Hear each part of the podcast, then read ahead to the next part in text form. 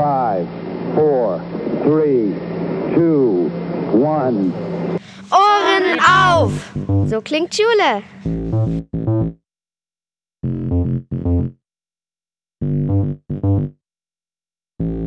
Hallo, Ich heiße Sanja. und ich heiße Sophia. Wir erzählen euch heute eine Sage über Daedalus. Aber wartet, ihr müsst noch ein paar Infos von Daedalus wissen. Daedalus ist ein Mensch und ein Erfinder. Seine Heimat ist in Athen. Er wollte nach Kreta, aber flog nach Caesarien. Daedalus ist ein berühmter Erfinder. Er hat eine Schwester und einen Neffen, der hieß Perdex. Jetzt beginnen wir mit der Sage. Wir hoffen, dass es euch gefällt. Daedalus hat Perdex vielen Sachen beigebracht und er wurde immer besser und besser. Daedalus wurde neidisch und hatte eine Idee, ihn loszuwerden.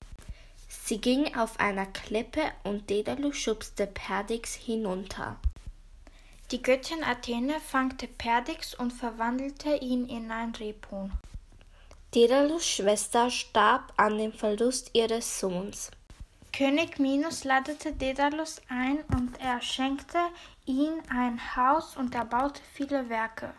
Aber auf einer Sache war er sehr stolz, und zwar das Labyrinth, in dem der Minotaurus lebt.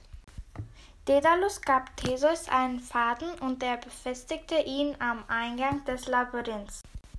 Theseus tötete den Minotaurus und Ariadne wartete auf Theseus und die Menschen, die im Labyrinth eingesperrt waren. Theseus, Ariadne und die Menschen zerstörten die Schiffe und sie fuhren nach Kreta.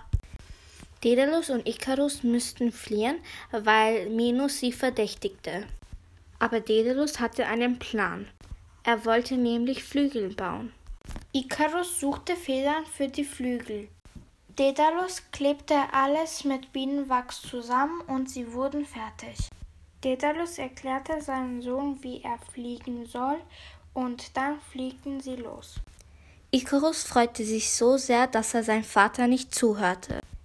Er flog immer höher und höher und das Wachs an seinen Flügeln begann zu schmelzen. Ikarus bemerkte es nicht und flog weiter, bis er sah, dass er tiefer und tiefer flog und fiel ins Wasser. Daedalus schaute überall nach ihm, aber er fand ihn nicht. Er flog nicht weiter nach Athen, sondern nach Caesarien und arbeitete dort. Ich hoffe, euch hat die Sage gefallen. Auf Wiedersehen!